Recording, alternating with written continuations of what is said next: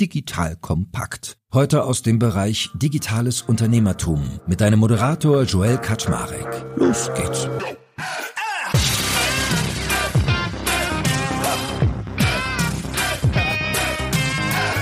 Hallo Leute, mein Name ist Joel Kaczmarek. Ich bin der Geschäftsführer von Digital Kompakt und heute habe ich wieder den lieben Theo Pham an meiner Seite. Kennt Theo, mit ihm mache ich immer die Metaverse-Updates. Ein bisschen werden wir davon heute auch machen, aber vor allem ist es eine KI-Special-Folge. Er und ich wollen nämlich mal über das Thema AI, Artificial Intelligence, reden, wie künstliche Intelligenz im Business eigentlich spannende Use Cases produziert, aber auch darüber hinaus und wie sollte man eigentlich darüber nachdenken. Das heißt, heute werden wir wirklich mal durchdeklinieren, was wir bei unserer letzten Folge gemeinsam schon mal diskutiert haben, nämlich was geht denn da so, wie funktioniert das, welche Anbieter gibt es. That being said, ich grüße dich, lieber Theo. Moin, moin. Hey Joel, freut mich wieder mit dabei zu sein. Und nimmst du deine eigene Medizin? Machst du auch schon fleißig KI-Geschichten bei dir in deinem Business, in deiner Company? Macht ihr in der Delta School schon sowas? Oder noch eher Ästen so für Private Fun? Nee, auf jeden Fall. Also ich teste natürlich diese ganzen Tools aus, weil im Prinzip hast du ja die Möglichkeit, dadurch in allem, was du machst, viel effizienter zu werden und du kannst natürlich auch super skalieren. Ne? Das heißt, wenn ich jetzt zum Beispiel sage, hey, ich bin Education und Mini-Media Company, dann ist natürlich die Frage, wie kann ich solche Tools nutzen, um zum Beispiel schneller Content zu produzieren, besser Content zu produzieren, den vielleicht auch auf mehrere Sprachen zu übersetzen, vielleicht auch, um mich selber zu skalieren, vielleicht auch noch meine digitalen Zwillinge oder Avatare eben mit einzusetzen. Also ich glaube, da wird es viele spannende Anwendungsfälle geben, die, glaube ich, nicht nur für Media Companies und Content Creator spannend sind, sondern wahrscheinlich für alle, die irgendwo diese neuen Tools nutzen wollen, um ihre Produktivität zu steigern.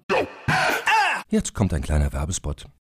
Aufgepasst! Bist du auf der Suche nach einem Profi, der für dich komplexe Geodaten sinnvoll integriert und sie auf interaktiven Karten visualisiert? Dann möchte ich dir unseren Partner Nucubator vorstellen. Das Ziel vom Nucubator-Team ist es, dich bei der Prozessdigitalisierung zu unterstützen und aus den ganzen täglich anfallenden Geodaten einen echten, nutzerfreundlichen Mehrwert zu schaffen. Dabei geht Nucubator ganz besonders auf deine Anforderungen ein, um die Software zu bauen, die deine USPs digital widerspiegelt und den NutzerInnen der Software den größtmöglichen Nutzen liefert. Und um das für möglichst viele Betriebssysteme, Geräte und Anwendungsfälle umzusetzen, setzt das Nucubator-Team auf etablierte Webtechnologien, mit denen sie schnelle und effiziente Anwendungen für Desktop und mobile Geräte entwickeln. Geodatenvisualisierung ist für Unternehmen in vielen verschiedenen Branchen relevant, zum Beispiel auch in den Bereichen Tourismus, Logistik und im Außendienst. So wurde zum Beispiel bereits ein digitales Smart Farming Tool für die Agrarwirtschaft gebaut, mit dem Satellitenbilder, Wetterdaten und Standortdaten interaktiv verarbeitet werden. Nucubator baut dabei nicht nur Kartenlösungen, sondern entwickelt für dich maßgeschneiderte Webanwendungen und Apps.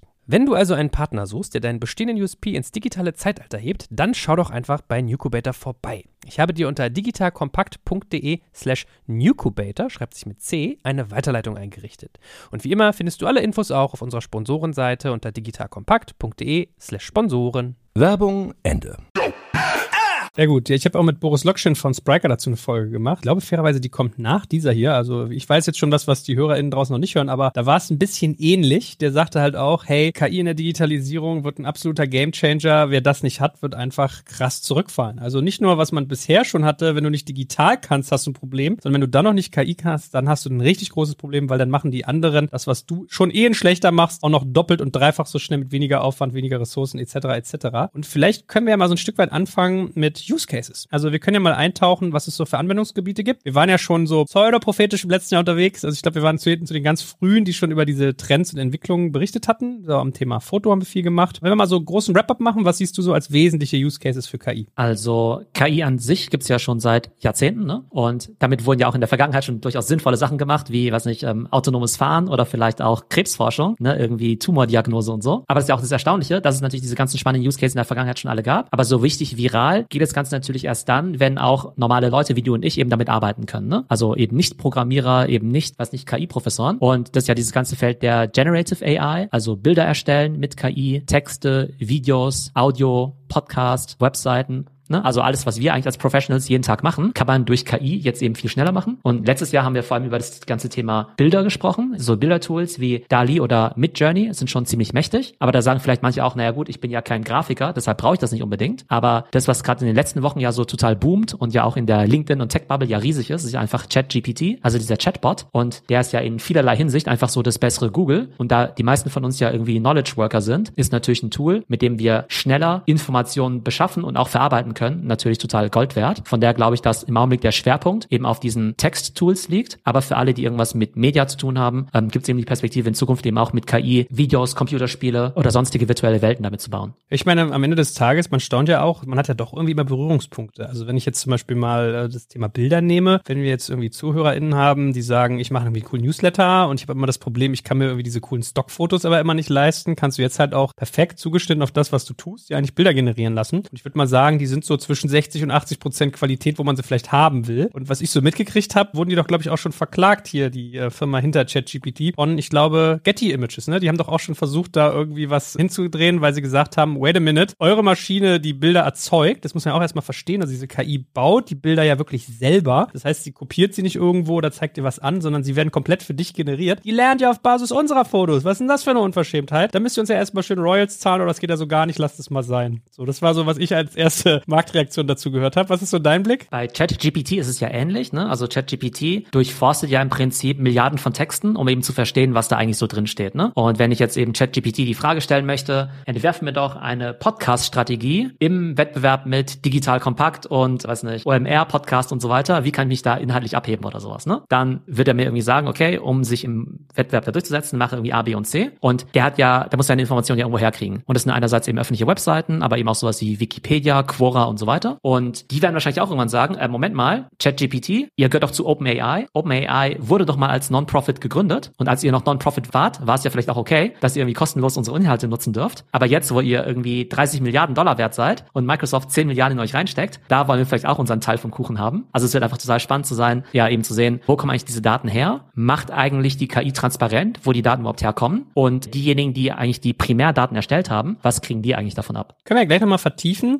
weil man staunt ja aber auch wirklich, was noch so an Folgeanwendungen möglich ist. Also ich weiß, als ich mit Boris drüber geredet habe, hat er gesagt, er saß mit seinen Techies zusammen und hat dann die KI erstmal programmieren lassen. Oder der ist mal hingegangen hat gesagt, hier ist ein Stück Source Code, schreib den mal besser. Oder da ist ein Fehler drin, kannst du ihn finden. Und das Ergebnis war, dass man im Prinzip fünf Rollen aus einer Organisation teilweise in einer vereinen konnte, nämlich in dieser KI. Das heißt, wer früher Codechecks gemacht hat oder Bughunting oder Quality Improvement und so weiter und so fort auf der Programmierseite, der wird jetzt quasi sukzessive ersetzt, ist ja so die Frage, ja oder nein. Also das nochmal so, so einen weiteren Case zu machen. Vielleicht machen wir die Use Cases also nochmal weiter voll. Also wir hatten jetzt Text, wir hatten Audio, Bilder, Videos, Chat, Programmieren. Fallen noch welche ein? Genau, Computerspiele. Da wenn ich einfach sagen würde, bau mal ein Computerspiel so ähnlich wie, weiß nicht, Angry Birds oder sowas, ne? Dann könnt ihr mir halt die Designs, also nehmen wir mal an, ich würde jetzt irgendwie ein Spiel wie Angry Birds, also vielleicht auch schon für die älteren Semester, ne? Aber so ein einfaches Mobile Game nachbauen wollen oder bauen mir ein Spiel wie Pokémon, aber mit Schildkröten meinetwegen, ja? Aber im Stil von Pokémon. Dann würde ja erstmal quasi das Bildtool eben Designs machen und die wissen halt, okay, Pokémon sehen ungefähr so aus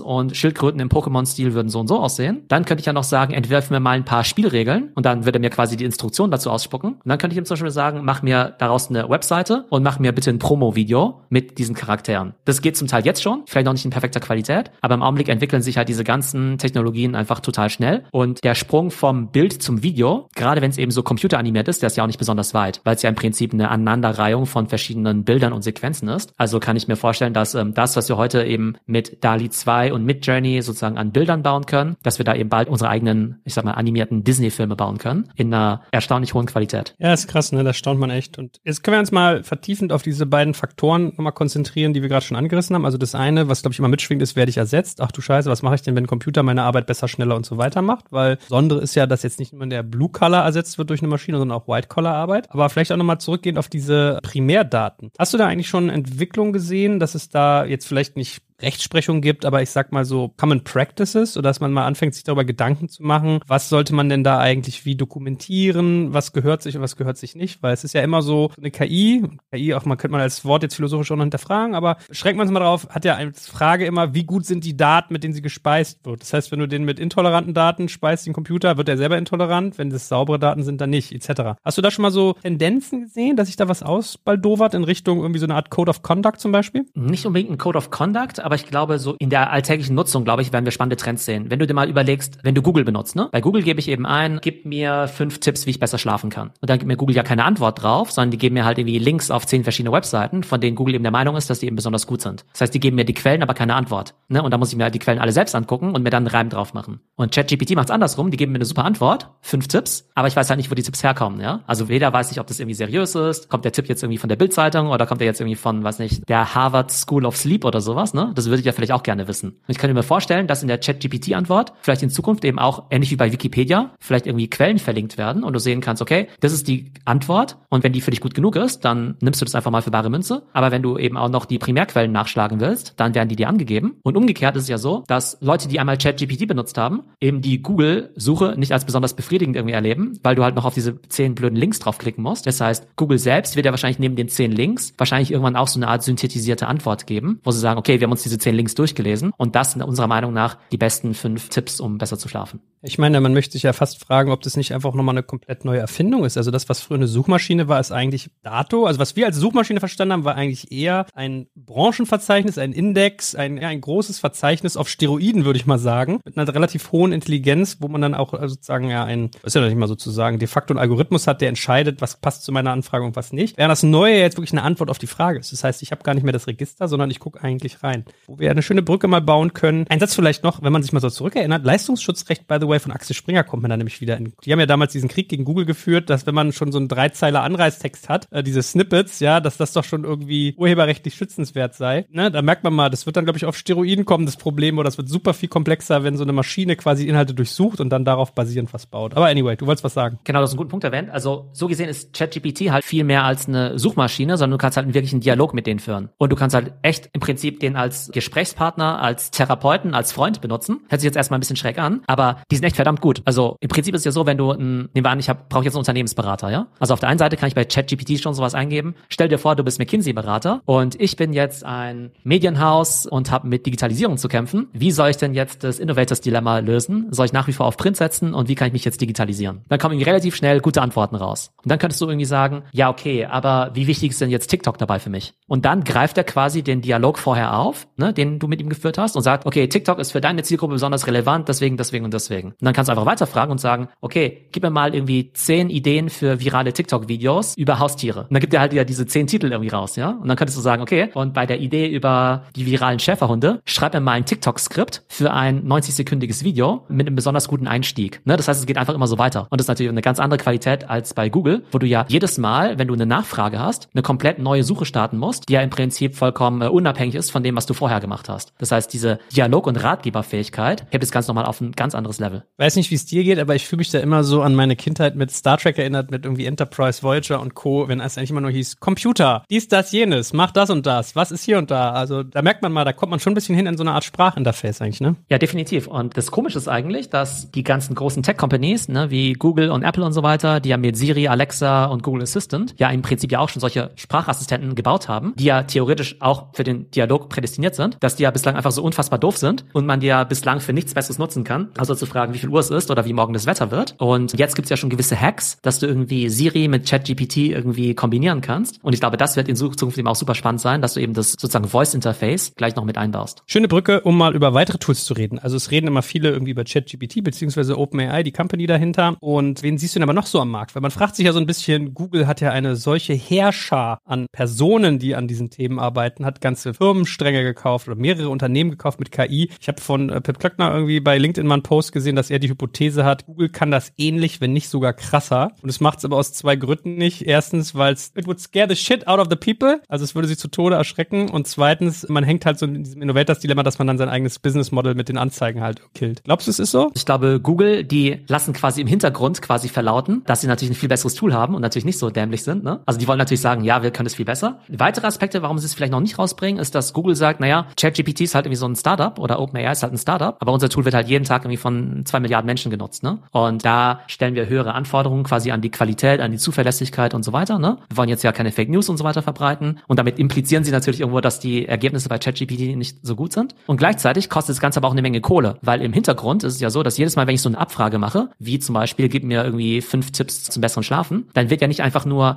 jetzt aus der Datenbank das beste Ergebnis rausgeholt, wie jetzt bei Google zum Beispiel, sondern dieser Text wird ja neu generiert. Das heißt, im Hintergrund laufen dann eben diese ganzen KI-Modelle auf den ganzen Webservern, auf den Cloud-Servern, zum Beispiel von Microsoft, und es verbraucht auch noch sehr, sehr viel Strom. Das heißt, jede dieser Abfragen, die kostet heute OpenAI, man munkelt so zwischen drei und fünf Cent. Und wenn es halt jeden Tag jetzt eine Milliarde Leute machen würden und du aber noch kein Geschäftsmodell dahinter hast, also weder ein Abo noch eine Werbung, dann würdest du halt jeden Tag einfach halt zig oder hundert Millionen von Dollar verbrennen, indem du halt diesen Service kostenlos zur Verfügung stellst. Das heißt, im Augenblick ist ja noch viel kostintensiver und ressourcenaufwendiger als eine normale Google-Suche und es steht halt noch kein Geschäftsmodell dahinter. Drei bis fünf Cent pro Abfrage. Also wenn du sagst, ich, was ist TikTok relevant? Ja, weil so, mach mir mal ein Skript und mach mir mal ein Video und es ist sozusagen jedes Mal eine Abfrage und die kostet dich drei bis fünf Cent. Genau, lass es meinetwegen vielleicht auch nur ein Cent sein oder Lass 0,3 anderthalb sein, Cent. das reicht schon. Äh. Aber es ist nicht so, dass es umsonst ist, ja. Das heißt, im Hintergrund, also deshalb ja auch die KI, ne, da muss halt richtig viel Rechenkapazität eben reserviert werden in diesen ganzen Datacentern. Und deshalb ist es ja auch so, dass ja Microsoft ja schon vor drei Jahren in OpenAI investiert hat, eine Milliarde Dollar. Und es war ja nicht nur, hier sind eine Milliarde Dollar und damit ihr jetzt irgendwie Leute einstellen könnt und damit ihr Marketing machen könnt, sondern zum Teil auch einfach Credits für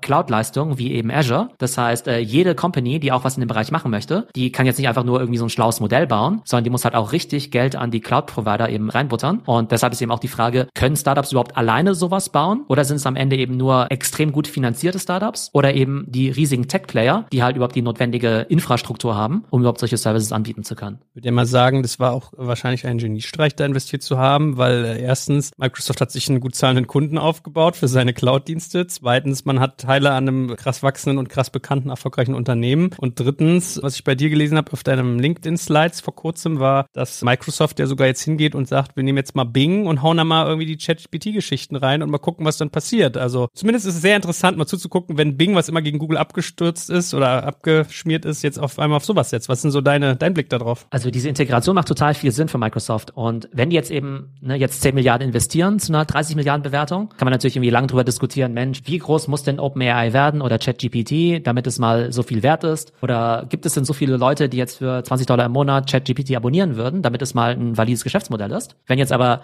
quasi Microsoft der de facto Eigentümer von dieser Technologie ist oder der Hauptnutzer und es dann eben integrieren kann, nicht nur mit Bing, sondern eben auch mit Microsoft Office. Das ist ja total mächtiges Tool, ne? Also stell dir vor, du gehst jetzt eben in Microsoft Office rein und hast dann irgendwie deinen Assistenten, also nicht mehr diese Büroklammer von früher, aber so in der Art, quasi GPT. Und dann sagst du irgendwie, ich mache heute eine Podcast-Folge zu künstlicher Intelligenz. Bitte schreib mir mal zehn spannende Interviewfragen. Und dann wird dir das halt alles runtergeschrieben in Microsoft Word. Und du musst halt nicht mehr in ChatGPT dafür reingehen. Oder du bist jetzt ein User von Microsoft Excel und da hast du irgendwie einen riesigen Datensatz und könntest zum Beispiel sagen, hey, jetzt habe ich hier einen Datensatz. Ich bin jetzt irgendwie der Zalando und da sind jetzt irgendwie meine Abverkaufszahlen von meinen Sneakern irgendwie drin. Find mir doch mal die Auffälligkeiten oder mach mir doch mal so eine Renner-Penner-Liste oder was sind meine Topseller. Ne? Und wenn du dann quasi ohne irgendwelche Formeln einfach so sozusagen mit verbalen Cues, mit so diesen verbalen Prompts, dem den Befehl geben kann und der eben verstehen kann, okay, ich habe verstanden, was der damit meint und ich kann die ganzen Sachen durchforsten und sage jetzt, ach übrigens, die grün-weißen Air Jordan sind der absolute Topseller, dann ist natürlich ein super mächtiges Tool. Und dann sagt Microsoft vielleicht übrigens, das normale Office, das gibt's irgendwie für 100 Dollar im Jahr und Microsoft Plus oder Office Plus GPT gibt's für irgendwie 200 Dollar im Jahr. Dann ist natürlich wieder ein ganz anderes Geschäftsmodell. Das heißt, der Wert, glaube ich, von dem Microsoft Investment ist gar nicht unbedingt das typische Venture Investment. Ich investiere jetzt in die Firma und hoffentlich ist sie dann irgendwann mal das zehnfache wert, sondern wir wollen die Technologie auch mit nutzen. Vielleicht kaufen die den Laden auch irgendwann mal komplett und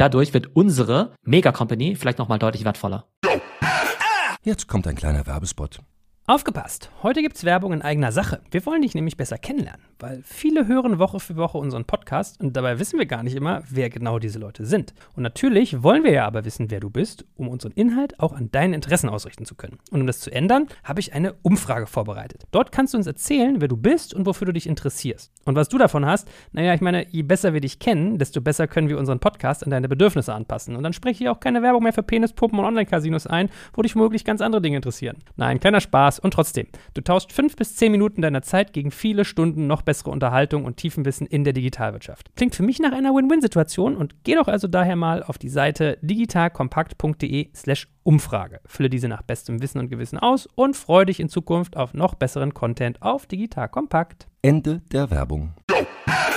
Ich habe auch die ganze Zeit gedacht, wer soll da noch investieren, wenn das wie so ein krasser Stratege eigentlich schon daherkommt. Gar nicht so weit gedacht, aber du hast wirklich recht. Weil du kannst ja dann auch sagen, bau mir mal bitte die Bilder für die PowerPoint-Präse, indem du mir die mit DALI sozusagen erstellst, ja. Also das stimmt schon, ne? Ja, das ist ja auch total naheliegend, dass du sowas machst. Und auch, das Ding ist ja, auch wir Knowledge Worker, ja, in Anführungszeichen, wir machen ja auch total viele Sachen, die total stupide und repetitiv und Routine sind, ne? Jetzt irgendwelche irgendwie Sachen recherchieren und zusammenfassen und copy-pasten und so weiter, ne? Wir machen ja extrem viel davon. Auch Leute, die jetzt, keine Ahnung, bei McKinsey oder BCG oder sowas arbeiten, wenn der Kunde denen jetzt jetzt sagt, hey, macht uns doch mal eine äh, Marktübersicht über die besten, keine Ahnung, äh, Hersteller von äh, elektrischen Autos oder sowas, ne, und macht mal so ein Benchmarking, dann setzt sich im Prinzip halt auch nur irgendwie so ein Top Business School Absolvent, der 5000 Euro am Tag kostet, irgendwie hin und macht jetzt halt irgendwie so ein paar Tage lang diese Recherche und ChatGPT oder ähnliche Tools, die können das sicherlich in, weiß ich, in 80 Prozent der Qualität machen, in irgendwie fünf Minuten. Und wenn du es dann eben auch noch automatisch auf Slides bringst, dann brauchst du jetzt eben auch nicht mehr diese Struktur von, okay, ich brauche den schlauen Unternehmensberater, der irgendwas auf Hand skribbelt und dann irgendwie nach Indien schickt, damit dort jemand, der weniger Geld verdient, das Ganze auf PowerPoint bringt, sondern das Tool macht das irgendwie automatisch. Also ich glaube, da wird sich relativ viel verändern in der Art und Weise, wie wir arbeiten. Und wenn wir trotzdem nochmal auf unseren Punkt weitere Tools abheben, siehst du noch andere, die ähnlich unterwegs sind? Also im Bereich Bildergenerierung ist sogar mit Journey aus meiner Sicht besser als DALI zum Beispiel. Ne? Also DALI 2, darüber hatten wir das letzte Mal ja gesprochen. Und bei Mid Journey ist es so, dass es tatsächlich schon ein kostenpflichtiges Tool ist. Das heißt, die lassen dich erstmal irgendwie 20, 30 Bilder erstmal ausprobieren und dann bist du halt schon total hooked, weil du sagst, boah, geile Bilder. Und dann heißt es auf einmal, ja, jetzt bitte ein Abo abschließen. Und dann kostet es halt, weiß nicht, 30 Dollar im Monat oder sowas. Ne? Aber für all diejenigen, die es halt nutzen, die finden es halt so cool, dass es eigentlich so ein No-Brainer ist. Ja, Also dass die Conversion Rate wahrscheinlich extrem hoch. Und ich glaube, die Company Mid Journey ist jetzt auch nicht so wahnsinnig groß. Das heißt, die werden da, ich glaube, die werden dann ganz gutes Business machen. Und es gibt natürlich immer so gewisse Spezialisierungen. Also es gibt halt auch zum Beispiel Startups, die konzentrieren sich halt eher auf das ganze Thema so Copywriting oder Marketing Copy. Das heißt, du sagst halt, hey, ich, also die heißen dann so Copy AI oder Jasper AI. Und denen könntest du halt zum Beispiel sagen, hey, ich bin irgendwie ein Online-Shop für Schuhe. Bitte mach mir mal SEO-Texte, mach mir mal Headlines, mach mir mal Call to Actions, mach mir mal Headlines für mein Newsletter, gib mir mal zehn Varianten, die ich da AB testen kann und so. Das heißt, das sind eben Companies, die schon sich auf gewisse Use Cases eben spezialisieren und dann eben einfach von der Usability noch ein bisschen einfacher sind, weil sie eben sagen, okay, das ist jetzt irgendwie nur für Marketer und dementsprechend ist es schon ein bisschen besser angepasst. Und da wirst du halt sehr viele Unternehmen sehen, die im Prinzip die KI gar nicht unbedingt selbst entwickeln. Also die bauen ja nicht ihr eigenes OpenAI,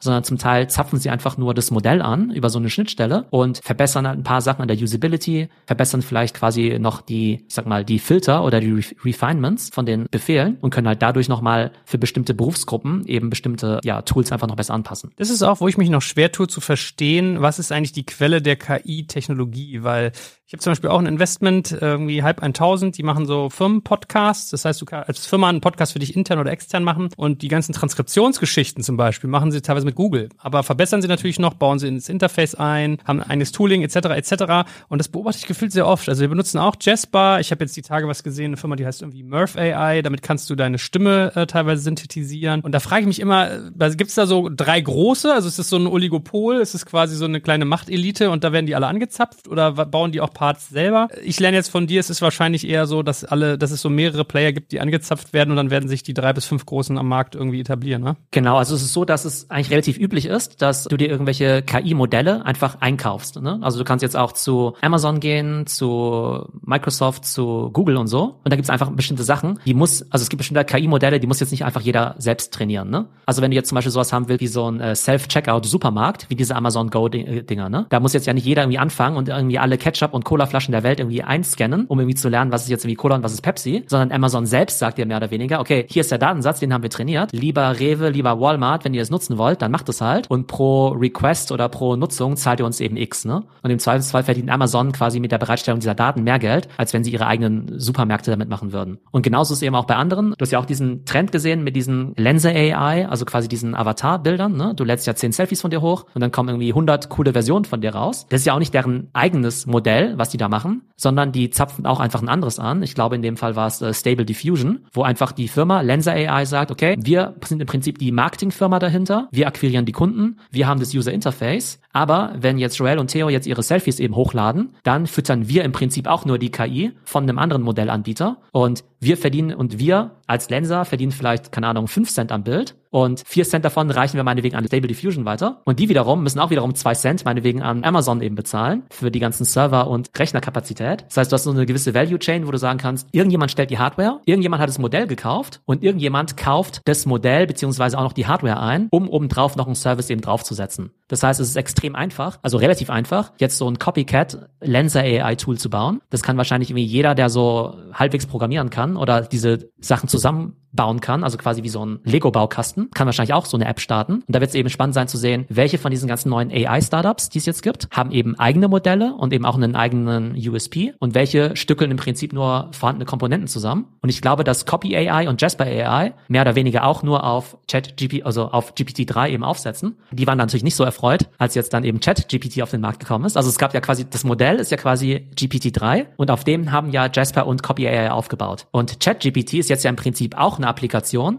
die genauso wie Jasper und Copy eben auf dem GPT-3-Modell eben aufbaut, nur dass es halt kostenlos ist und vielleicht sogar noch besser funktioniert. Lustigerweise ist es ein bisschen wie früher eigentlich im Handel. Du hast irgendwie den Produzenten, dann hast du irgendwie den Importeur, dann hast du irgendwie den Großhändler und dann hast du den Laden, der es dir verkauft. Das ist eigentlich so ein bisschen ähnlich. Ne? Einer produziert die KI, einer hat die Technologie, einer gibt es dir weiter und du baust dann Modelle drauf. Also darf man ja mal gespannt. Also wie tragbar das dann ist, wenn du quasi auf ein System, was andere auch anbieten, was du theoretisch anzapfen kannst, sage ich mal, ein userfreundliches Interface drauf ballerst und da dich vielleicht auf irgendwie bestimmte Anwendungsfälle spezialisierst, weil am Ende des Tages geht es ja auch viel darum, dass du weißt, wie du die KI quasi instruierst. Also ich könnte mir vorstellen, Jasper ist ganz gut da drin, der äh, zu sagen, alles klar, jetzt mal irgendwie Textgeschichten mehr mit Fokus Headlines, jetzt mal Textgeschichten mehr mit Fokus Facebook-Anzeigen oder so. Während irgendwie Bildgeschichten dann halt auch so sind, ne? Lenser sagt dann hier, mal hier, ich gebe dir mal zehn Fotos, mach mir mal irgendwie Superhelden daraus und überleg dir mal, welche Szenarien passen könnten. Zack, zack, zack, zack, zack. Ich glaube, du musst halt dich so ein bisschen spezialisieren. Also bei Texten könnte es ja sein, also genau, Jasper und Copy, die haben ja eher so diese ganzen Marketer, SEO oder vielleicht so Copywriter im äh, Kopf. Jetzt könntest du auch sagen, ich mache so ein Tool für Anwälte oder für Ärzte und füttert das Modell dann eben nochmal mit ganz vielen, weiß nicht, wissenschaftlichen Abhandlungen oder Papers oder sowas oder mit Diagnosen oder so. Und dann hast du halt einerseits wahrscheinlich ein besseres User Interface, aber vielleicht auch bessere Daten, weil du eben neben dem Chat-GPT-Modell eben auch nochmal eigene Daten eben eingefüttert hast. Das heißt, da kann ich mir vorstellen, dass du dich vielleicht rein von der Wissensdomäne her spezialisierst oder eben, wie du sagtest, irgendwie spezielle Applikationen. Kann ja sein, dass jetzt Lenser total gut darin ist, jetzt eben Menschen irgendwie zu verwandeln. Aber wenn ich jetzt ein Inneneinrichter bin, also ich glaube, es gibt ja auch so eine App, die heißt Interior AI, dann kannst du die sagen zum Beispiel, okay, laden Bild von deinem Office oder von deiner Wohnung irgendwie hoch und wir zeigen dir mal, was du draus machen kannst. Und dann haben die sich vielleicht drauf spezialisiert, irgendwie aus einem einfachen Raum irgendwie ganz tolle Wandfarben und irgendwie Vorhänge irgendwie dran zu machen oder so, was vielleicht out of the box eben so nicht geht. Und das ist einfach nur immer nur die Frage, wie viel Wertschöpfung packst du eigentlich drauf und wie viel ist halt total Commodity.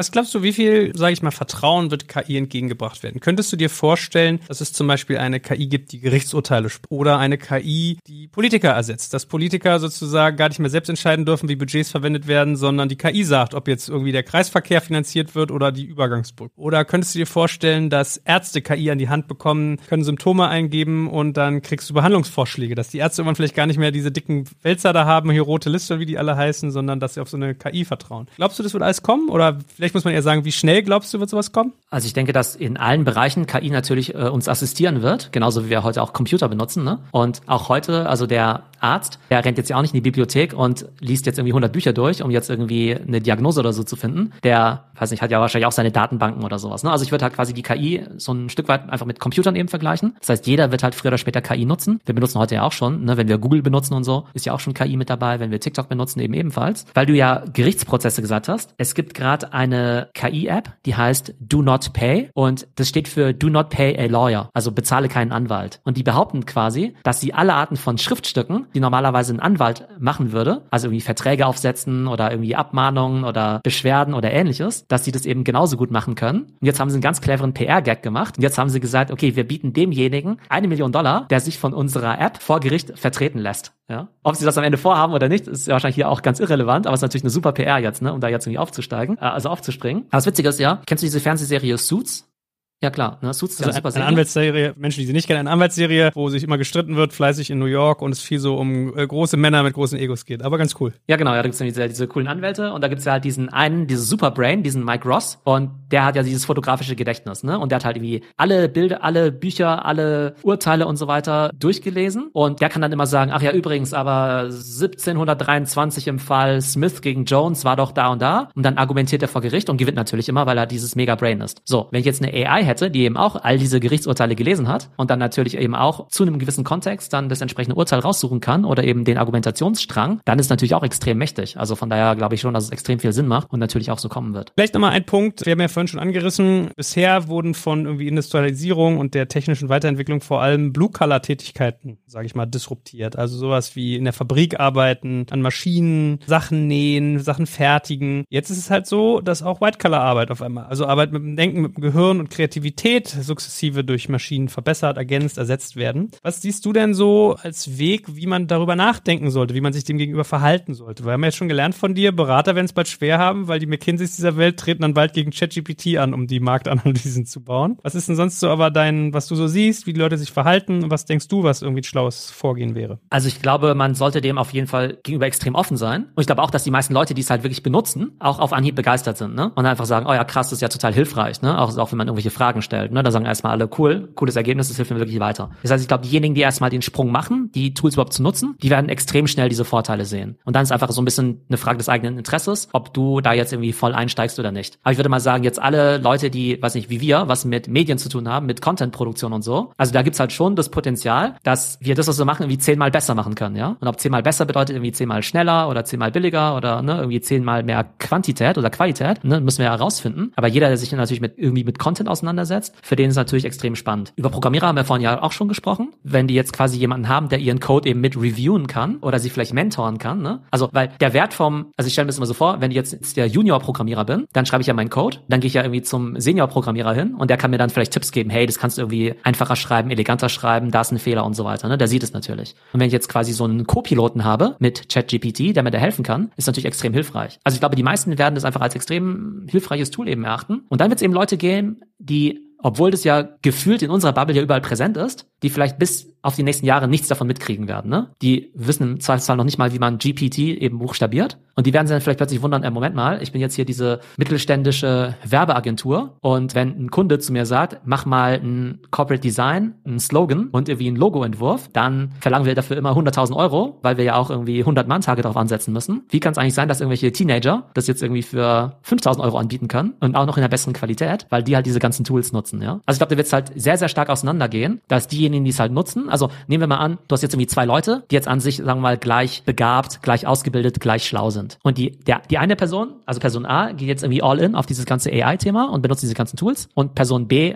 bleibt halt so, wie sie ist. Dann kann ich mir relativ gut vorstellen, dass halt Person A halt zehnmal so produktiv ist wie Person B. Aber dann ist die Arbeitshypothese also, dass es eigentlich mehr eine Augmentierung ist. Also man wird nicht ersetzt durch die KI, sondern man wird quasi Lage versetzt, Dinge besser, schneller, günstiger zu machen. Und vielleicht tut man manche Dinge auch nicht mehr selbst, sondern macht dafür andere Dinge und muss sich wahrscheinlich trotzdem aber mal ein bisschen Gedanken machen. Also ich, ich sehe sowas wie bedingungsloses Grundeinkommen trotzdem wieder am, am Horizont irgendwie erscheinen, ne? Weil ich finde, das macht schon dann was mit den Menschen, wenn man irgendwie sagt, okay, jetzt kann ich nicht so viele Sachen auslagern. Ich habe so ein bisschen diese Wally-Bilder manchmal vor Kopf. Geht's dir auch so? Wenn du jetzt auf eine Webseite gehst und dann gibt's den Customer Service Chat, da haben wir ja alle schon unterschiedlich gute Erfahrungen damit gemacht, ne? Und vielleicht, ich weiß ja vielleicht auch gar nicht, wann ein Chatbot dran ist und wann ein echter Mensch dran ist, ne? Aber dann ist ja entweder so, dass, weiß ich, wenn es dann irgendwie heißt, der Service Chat ist aber leider nur von 9 bis 16 Uhr verfügbar, dann ist natürlich keine so gute Experience. Oder wenn die Person am anderen Ende irgendwie keine Ahnung hat oder meinen Fall nicht lösen kann, ist natürlich auch nicht so toll, ne? Oder irgendwie es lange dauert. Oder es irgendwie heißt, ja, sie sind in der Warteschleife, in 20 Minuten kommen sie dran. Und wenn du jetzt sagst, okay, wir bauen da jetzt halt richtig gute Chatbots ein, also die, welche die besser funktionieren als in der Vergangenheit, dann ist es natürlich A, für die Customer Experience natürlich super, weil sie jetzt 24-7 blitzschnellen Service kriegen, aber vielleicht für die Customer Service Leute, die, bis, die bislang halt diese Chats gemacht haben, da ist vielleicht nicht so prima. Das heißt, ich glaube, für Leute, die halt in der Lage sind oder auch motiviert sind, sich da weiterzuentwickeln, die werden sagen, hey cool, super Tool, um mich quasi zu hebeln und zu, ja, augmenten. Aber Leute, die, glaube ich, nicht so offen sind, ihren Skillset weiterzuentwickeln, die werden wahrscheinlich relativ schnell sehen, dass jetzt so ein Skillset wie ich schreibe SEO-Texte für Online-Shops, ja, kriegt irgendwie, was nicht, äh, x Euro die Stunde dafür, dass jetzt irgendwie Zalando mir jetzt irgendwie 100 Produkte schickt und ich schreibe jetzt irgendwie Texte mit, der neue Tommy Hilfiger Pulli passt super zu grünen Schuhen und ist mit seinem Fellbesatz besonders kuschelig im, weiß nicht, im Winter. Also dafür kann ich wahrscheinlich in Zukunft nicht mehr 50 Euro die Stunde verlangen. Aber da ist eine Karriere an dir vorbeigelaufen, Theo. Ich hätte es gekauft.